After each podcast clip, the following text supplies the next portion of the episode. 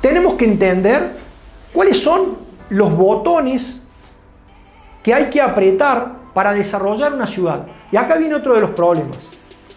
La mayoría de los municipios no sabe realmente cuáles son los botones del desarrollo. El 99% de las gestiones entienden que la gestión es hacer obra pública. Eso eh, es un error estratégico y táctico, pero de niveles descomunales. Hacer obra pública puede permitirte ganar una elección, pero no vas a desarrollar la ciudad. Para eso tenemos que saber cuáles son los botones del desarrollo. Y esos botones del desarrollo tienen que ver fundamentalmente, el primero, el más importante, es que exista desarrollo de actividad económica. ¿Qué significa desarrollo de actividad económica? Simple, más empresas, más actividad económica, más producción, servicios, empresas, fábricas. Eso es actividad económica.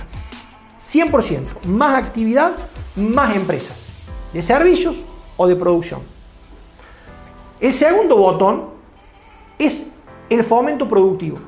¿Qué es el fomento productivo? Es lo que tengo que hacer para que haya más actividad económica. Ejemplo, desarrollar clústeres que trabajen mancomunado definiendo una, un posicionamiento estratégico global, definiendo una política para los emprendedores, definiendo políticas flexibles para que haya más actividad económica, parques industriales, eso es fomento productivo. Actividad económica más empresa. Fomento productivo, lo que tengo que hacer para que haya más actividad económica. El tercer gran botón del desarrollo, y que va de la mano del primero, pero el primero siempre es más importante.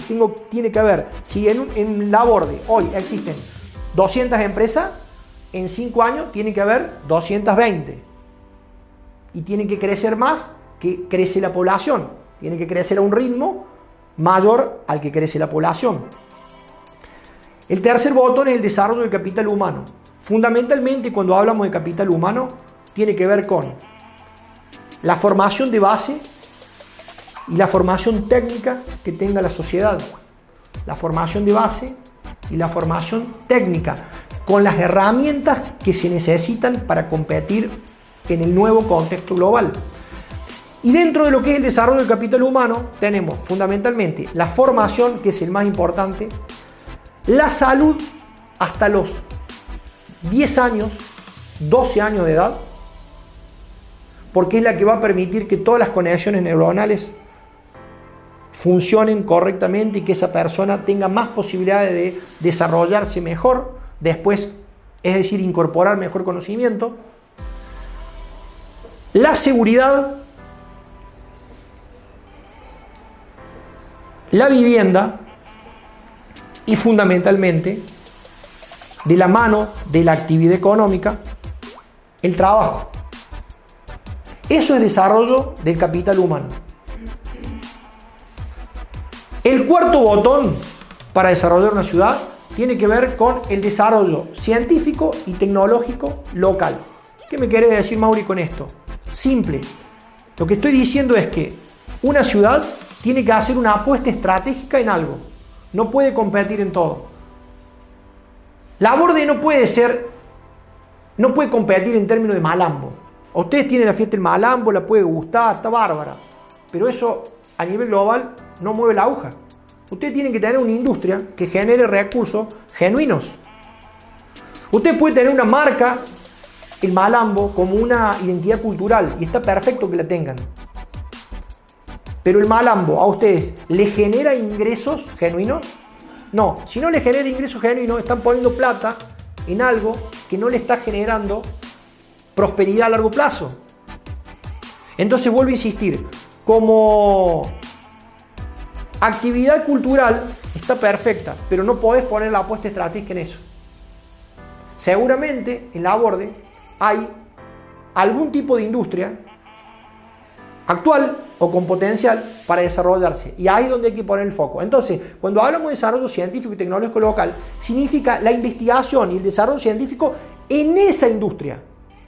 No el desarrollo científico hacer cohetes para la luna. No, no, no.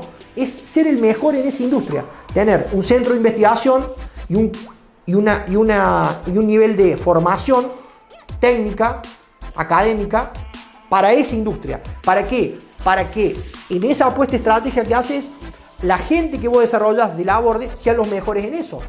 Y las investigaciones de esa industria surjan de acá. Y eso significa innovación y desarrollo. Con lo cual vas a estar siempre a la vanguardia, porque el mundo va a competir siempre en una especialización. Y si vos te especializas en algo, vas a ser competitivo también a nivel global. El quinto botón del desarrollo tiene que ver con el, desarrollo del capital social. ¿Qué es el desarrollo del capital social? El capital social fundamentalmente es la generación de confianza entre los actores, personas, y entre los actores, diferentes actores sociales que exista confianza en la sociedad, entre las personas, entre los actores institucionales, entre los actores privados y públicos, y fundamentalmente que se respeten las normas. Que haya un respeto por las normas, pero que haya confianza. Si no existe confianza, una sociedad no evoluciona. ¿Por qué? Porque hay divisiones. Entonces, para que haya un salto de calidad, tiene que haber una confianza entre los actores. Le es muy fácil a China le es muy fácil a China porque tiene un gobierno, digamos, eh,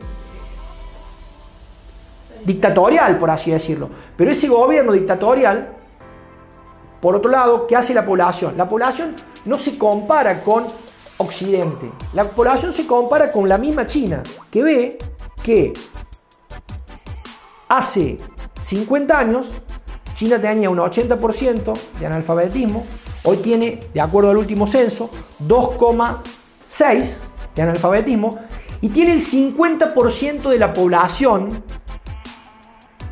con estudios universitarios. Entonces, el chino se compara con el papá chino y con el abuelo chino que no tenía para comer. Entonces le dice a Xi Jinping, dale para adelante, que estamos bien. Y es la lógica. Y lo que determina que una persona esté o aumente su calidad de vida, fundamentalmente en las sociedades globales, es el poder adquisitivo, que tenga la posibilidad de aumentar los recursos que necesite esa familia para vivir con un cierto estándar de calidad. Y China hoy lo está haciendo como seguramente también lo están haciendo algunos países de la Europa Central, pero no al nivel de cómo lo viene logrando China. El sexto botón para el desarrollo es la sustentabilidad ambiental. Pero acá dentro del concepto de sustentabilidad ambiental hay que tener en claro este concepto. Separar la paja del trigo. Sustentabilidad ambiental es simplemente calidad en el agua, calidad en el aire, calidad en el suelo. Si yo mido la calidad en el aire, es buena. La calidad del suelo es buena. ¿Y en el aire? ¿Y en el agua? Ya está. Todo lo otro es verso. ¿Qué es sustentabilidad ambiental? Garantizarme que el aire que respiro sea puro, que el suelo no esté contaminado y que el agua que tomo sea pura y no esté contaminada. Todo lo otro es marketing. Séptimo botón de desarrollo, modernización y reingeniería municipal. Ya nos vamos a meter en este tema modernización y reingeniería municipal. Los municipios siguen funcionando al formato de hace 200 años atrás. Por más que el municipio crea que ha evolucionado, todavía sigue en un formato viejo, de alto nivel de ineficiencia. Botón número 8, planeamiento urbano. Pero ¿qué es el planeamiento urbano? Es en función de qué? de el posicionamiento estratégico. No es planeamiento urbano porque sí. Yo voy a planear una ciudad, pero en función de una apuesta estratégica. Porque si mi apuesta estratégica tiene que ver con, vamos a un ejemplo, desarrollar cierto tipo de tecnología aplicada a una determinada tipo de industria, yo tengo que ver que ese tipo de tecnología, dónde la voy a desarrollar, cómo van a ser los accesos. Entonces, el planeamiento urbano siempre se hace en función de la apuesta estratégica que hace la ciudad. Botón número 9. Obras estratégicas. También en función de la apuesta estratégica. ¿Por qué? Porque si no, lo que sucede es que los municipios siguen haciendo obra que no sirve para nada. La obra pública que hace el municipio, en el 80%, no te permite ser más competitivo. Entonces, estoy haciendo obra pública. ¿Con qué objetivo? La obra pública se hace en función de una apuesta estratégica.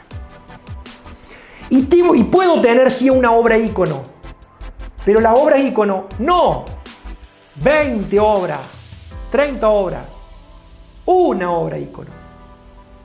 Que digan, voy a la borde porque está tal cosa. El parque Rosedal como en Barcelona. El parque tal, la obra, porque hay una obra que llama, pero hay una.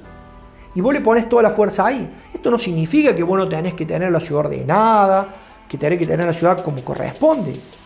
Pero no podés querer hacer de todo con pocos recursos.